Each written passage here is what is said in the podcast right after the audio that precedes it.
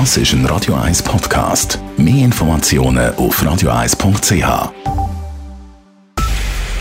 Es ist 9 Uhr. Radio 1, der Tag in 3 Minuten. Mit dem Marco Huber. Die Stadtpolizei Zürich begeht im Zusammenhang mit der Velodemonstration Critical Mass Rechtsverletzung. Zu diesem Schluss kommt der Zürcher Stadthalter. Er hat eine Beschwerde der FDP teilweise gut geheißen. Die Critical Mass sei wie eine normale Demonstration zu behandeln und die Polizei müsse entsprechend einschreiten, sagt Stadthalter Mattis Clenci. Ich bin zum Schluss gekommen, dass Critical Mass eine Demonstration im eigentlichen Sinn ist und darum der Bewilligungspflicht unterliegt. Zum einen und zum anderen ist feststellen, dass die Stadtpolizei Zürich im Umgang mit der Critical Mass ihres Ermessen unterschreitet und darum eine Rechtsverletzung begeht.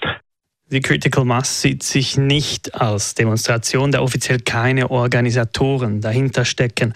Die Stadt hat die Velofahrenden der Critical Mass bisher mehr oder weniger gewähren lassen. Die Critical Mass ist ein weltweites Phänomen. Jeweils am letzten Freitag im Monat versammeln sich Velofahrende in Innenstädten und demonstrieren für ihre Rechte. Polizistinnen und Polizisten sollen in Zukunft kein Gummigeschoss mehr einsetzen dürfen.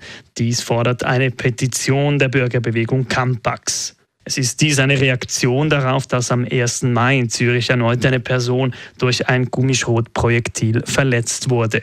Die Stadtzürcher Polizeigewerkschaft sieht ein Verbot für Gummischrotgewehre schwierig. Andere Länder, wie beispielsweise Deutschland, setzen kein Gummischrot ein. Die deutsche Polizei würde anstelle mit Hundertschaften einschreiten, sagt Werner Kahlen, Präsident des Polizeibeamtenverbandes der Stadt Zürich. Dies sei in der Schweiz gar nicht möglich. Wir kennen das System gar nicht. Wenn Sie auf München gehen, dann haben Sie eine Kaserne, wo x hundert Leute stationiert sind. Wenn man äh, Veranstaltungen hat, dann holt man die dort zu den Kasernen aus. Und nebenbei haben sie die ordentlichen Polizeikräfte, die die Posten betreiben tun.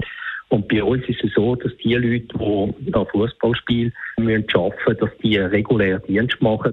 Eine Diskussion über die Abschaffung von Gummischrot sei aber legitim, sagt Karlen. Allerdings müssten die Alternativen und deren Konsequenzen sachlich geprüft werden.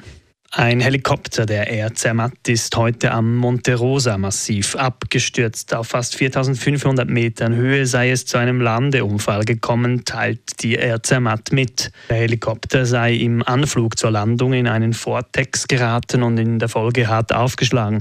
Der Helikopter sei daraufhin zur Seite gekippt. Der Pilot und die vier weiteren Insassen des Air Zermatt Helikopters blieben unverletzt. Jens Stoltenberg soll ein weiteres Jahr Generalsekretär der NATO bleiben. Die Mitgliedstaaten hätten vereinbart, das Mandat des Norwegers bis zum 1. Oktober 2024 zu verlängern, teilte das Verteidigungsbündnis NATO heute in Brüssel mit. Vor dem Hintergrund des Krieges in der Ukraine wolle man an einer erfahrenen Führungspersönlichkeit festhalten, anstatt sich auf einen Nachfolger zu einigen, teilte die NATO mit. Stoltenberg selber zeigte sich auf Twitter geehrt darüber, dass die NATO seine Amtszeit verlängern will. Radio 1 Wetter.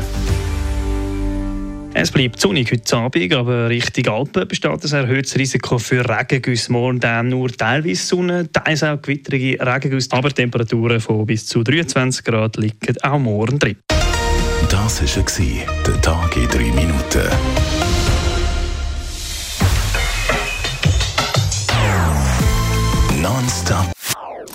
Das ist ein Radio 1 Podcast. Mehr Informationen auf radio1.ch.